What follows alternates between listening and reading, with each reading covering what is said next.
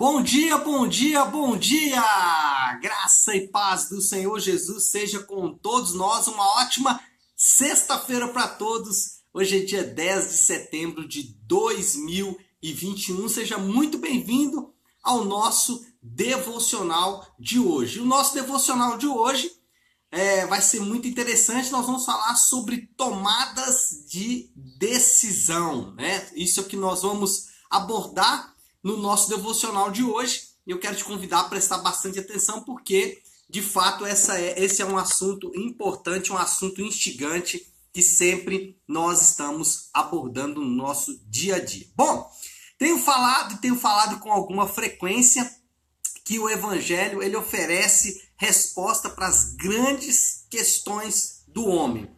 E nós sabemos que o nosso dia a dia ele é marcado por tomada de pequenas e de grandes decisões.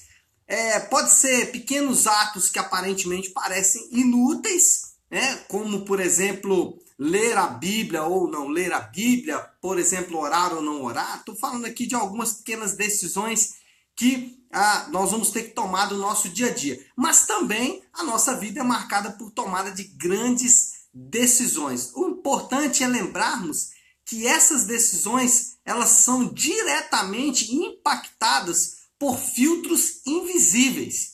Nossas decisões elas não são tomadas é, depois de um raciocínio lógico feito com muita calma e com muita inteligência. Não, as nossas decisões elas são impactadas por filtros que nós não estamos vendo. Alguém disse e disse muito bem que nós somos fruto das nossas escolhas. Isso é verdade, mas as nossas escolhas elas não são é, completamente é, elas não, não, não são tomadas sem algum tipo de ajuda, sem algum tipo de matriz. As nossas decisões são tomadas a partir de algumas matrizes. Na verdade, nós tomamos decisões baseadas em ídolos, aqueles deuses que nós adoramos. Um exemplo que uh, eu sempre dou é o exemplo do jovem rico. Por que, que o jovem rico, que aparentemente era alguém inteligente, que aparentemente era alguém capacitado, tomou a decisão de não servir a Jesus, mesmo fazendo ali um raciocínio lógico e bem racional, ele não conseguiu tomar aquela decisão, porque o ídolo dele, que foi confrontado por Jesus quando Jesus disse: é, é, venda tudo que você tem, dá aos pobres e me segue. Quando Jesus fala isso, Jesus toca no ídolo que aquele homem tinha, que era o dinheiro.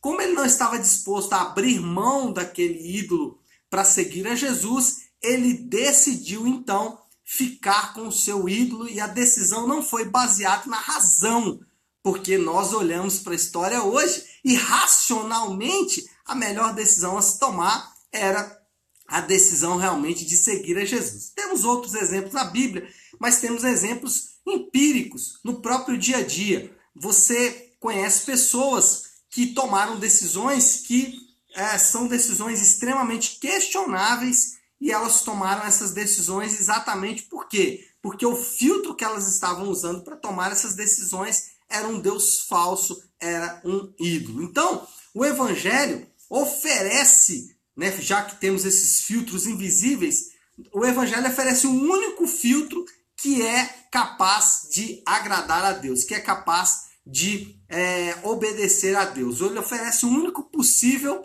para aqueles que querem obedecer a Deus. Quem quer obedecer a Deus, ele precisa usar os filtros do Evangelho.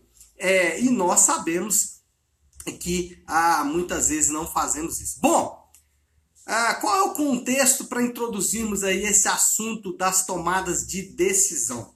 O assunto ou o contexto é Jeremias 21 e também 22, além, óbvio, do Salmo 103. Interessante que o Salmo de número 103, deixa eu abrir aqui, só para ler é, o versículo de número 7, fala assim: ele levanta o, do pó o necessitado e ergue do lixo o pobre, para fazê-lo sentar-se com os príncipes, com os príncipes do seu povo. Então preste atenção nesse texto, que eu vou voltar nele daqui a pouco. Então vamos falar aqui do contexto de Jeremias 21 e 22 para você entender onde nós vamos chegar com essa, esses filtros que temos para as tomadas de decisões.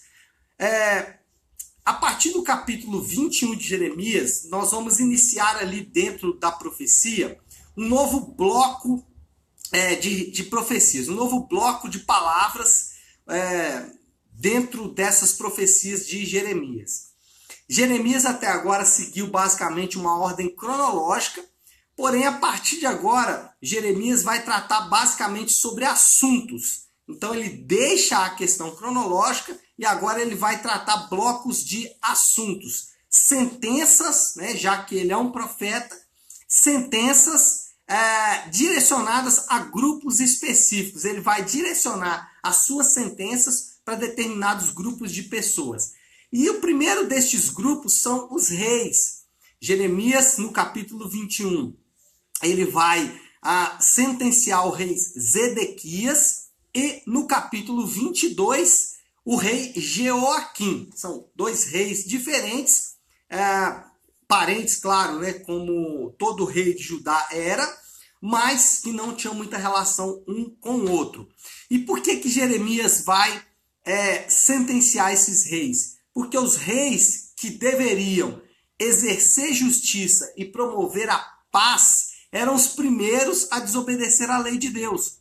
Aqueles que deveriam ser os primeiros a ser o arauto da verdade, ser o baluarte da justiça, eles eram os primeiros a deixar essa justiça e faziam isso por um motivo muito simples, por dinheiro. Eles eram reis corruptos, eles, eles corrompiam as suas tomadas de decisões, era assim que eles então acabavam fazendo, eles tomavam as suas decisões baseados em corrupção, baseado em filtros de idolatria, e é exatamente isso que Jeremias está condenando aqui. Então Jeremias vai trazer sentenças muito severas para estes homens, para estes reis. Bom, o que nós aprendemos com as sentenças de Deus contra os reis? Primeiro, nós aprendemos ou percebemos o perigo de rejeitar a lei de Deus. O primeiro filtro que devemos usar, já que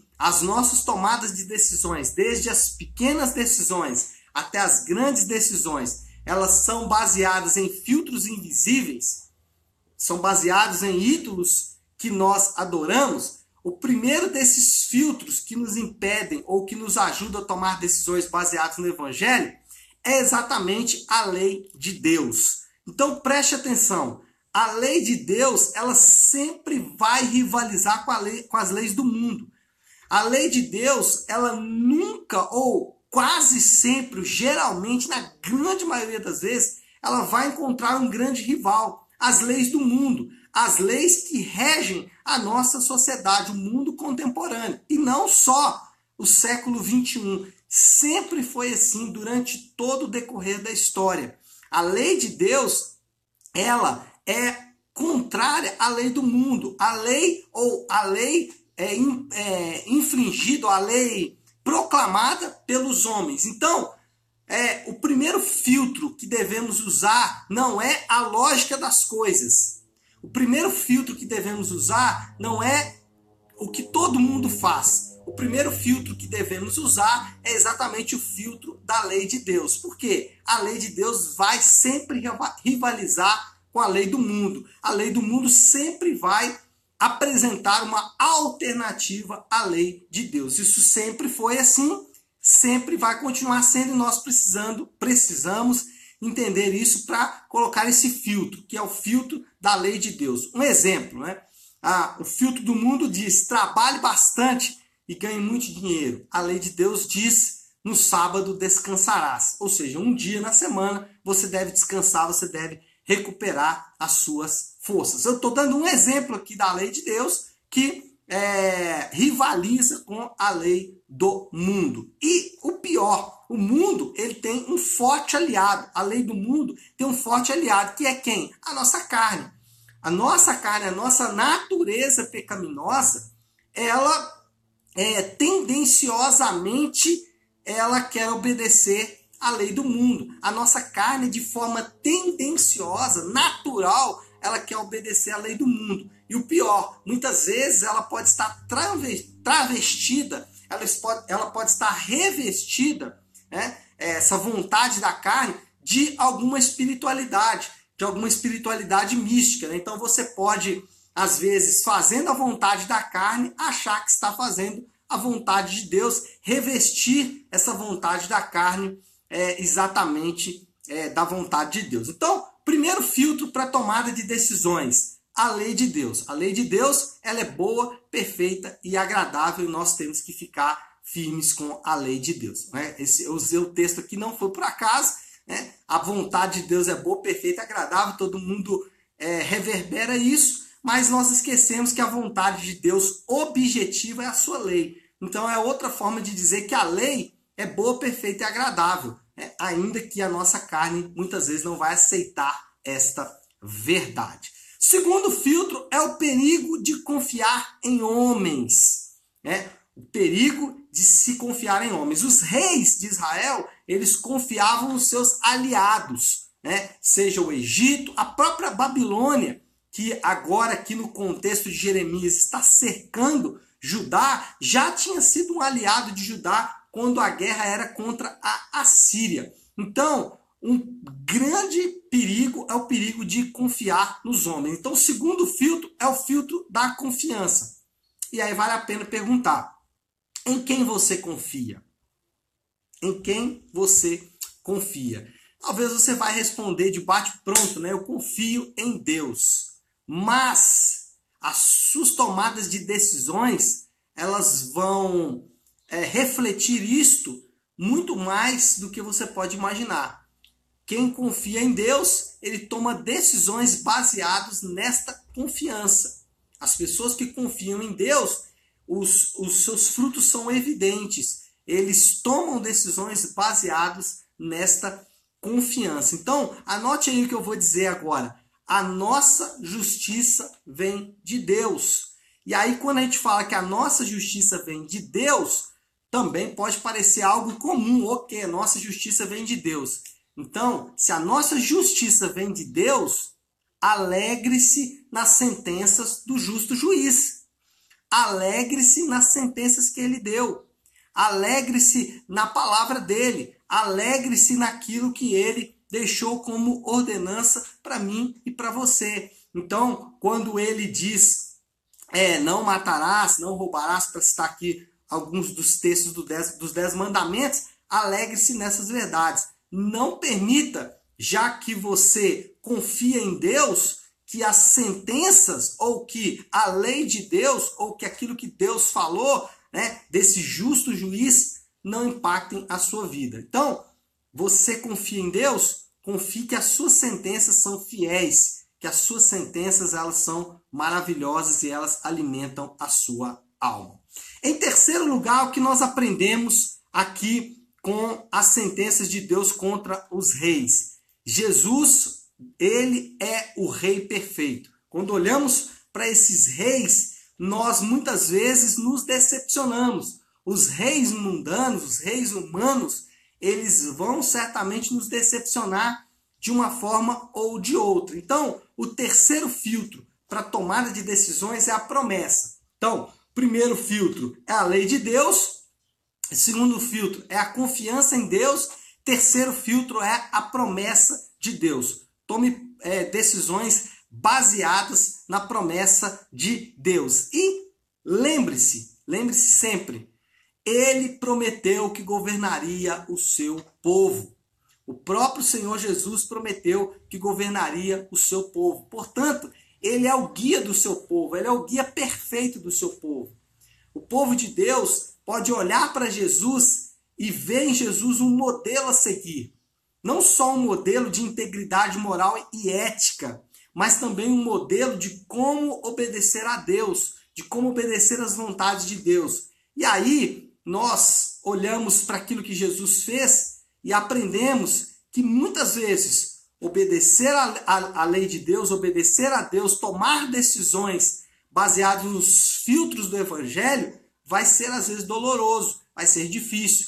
Contudo, nós precisamos confiar, nós precisamos ter essa certeza. ele é o guia perfeito do seu povo. Ele é o guia, ele é o modelo perfeito para o seu povo. Então, o que aprendemos com as sentenças de Deus contra os reis? Aprendemos, em primeiro lugar, que obedecer à lei de Deus é um filtro importante. Segundo, aprendemos que nós devemos confiar em Deus, e esse é o segundo filtro. E aprendemos, em terceiro lugar, o terceiro filtro, que a promessa de Deus ela é uma realidade. Ele vai nos governar. Bom, moral da história então para nós encerrarmos aqui e orarmos. É inteligente filtrar nossas decisões com base no evangelho. É inteligente filtrar as nossas decisões com base na lei de Deus, na confiança em Deus e na promessa de Deus. Por quê? Porque o evangelho ela é a carta de amor de Deus. Então, quando eu tomo decisões com base no evangelho, eu estou sendo, no mínimo, inteligente. Por quê? Porque eu estou tomando decisões com base em uma carta de amor. Eu estou tomando decisões com base em promessas feitas por Deus e cumpridas por Deus através de Jesus Cristo. Então, é inteligente filtrar as nossas decisões com base no evangelho, porque ela é uma carta de amor. Essa é a moral da história. É, Para aplicar esse nosso devocional de hoje, é, eu queria propor que você fizesse aí um exercíciozinho simples. E eu vou confessar para vocês que eu fiz também. E o resultado é muito significativo. Então, aliste decisões tomadas com base no Evangelho e decisões tomadas com base na lei do mundo. Aliste na sua vida. Né? Decisões, por exemplo, não só pequenas decisões, mas grandes decisões, né?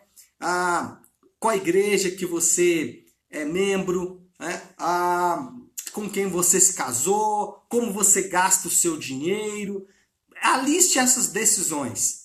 É, aliste as que você tomou com base no Evangelho e aliste, aliste as que você tomou com base nas leis do mundo. Depois que você alistar as duas, analise os resultados. Você vai perceber que a longo prazo as decisões tomadas com base no Evangelho trazem muito mais satisfação, trazem saciedade, trazem alegria. Às vezes, a, a, a curto prazo, num primeiro momento, pode até parecer que é legal. E você vai perceber isso. Faça essa lista de decisões tomadas com base no Evangelho e decisões tomadas com base no mundo. E você vai perceber que naturalmente as decisões tomadas com base no mundo elas são normalmente é, cobram um preço muito alto em um futuro muito breve. Bom, chegou a hora de orarmos, né? É, vamos encerrar então mais essa semana aí de devocionais. Vamos encerrar orando. E como eu faço toda sexta-feira, eu gosto de encerrar o meu devocional com a oração do Pai Nosso. Então, se você puder agora, pare um instante aquilo que você está fazendo e vamos juntos buscar a Deus em oração, orando a oração que o Senhor nos ensinou. Pai nosso que estás nos céus, santificado seja o teu nome. Venha o teu reino, seja feita a tua vontade, assim na terra como no céu. Dá-nos hoje o nosso pão de cada dia. Perdoa as nossas dívidas assim como perdoamos aos nossos devedores. E não nos deixes cair em tentação, mas livra-nos do mal, porque teu é o reino, o poder e a glória para sempre. Amém, amém e amém. Amém, pessoal? Bom, então é isso. Nós vamos ficando por aqui. Que Deus te abençoe e eu quero só dar aqui é, um aviso importante que é sobre o nosso final de semana. Domingo, às 10 da manhã, nós vamos ter o nosso Nave Nosso culto de celebração da Igreja Nave. E eu quero te convidar, você que está assistindo aí esse vídeo ao vivo, você que está assistindo a gravação, a estar conosco então no próximo domingo às 10 da manhã. Nós estamos expondo a carta de Paulo aos Coríntios, a primeira carta de Paulo aos Coríntios, e neste domingo nós vamos falar do capítulo 11 nós vamos falar um pouco sobre ceia, sobre comunhão, sobre qual é o impacto desse momento da igreja, como esses momentos da igreja formam a nossa devoção a Deus. Então, domingo, às 10 da manhã, você é o meu convidado especial, tá certo? Então é isso, pessoal. Fiquem com Deus. Deus abençoe. Ótimo, excelente sexta-feira, excelente sexta-feira e excelente final de semana para todos nós.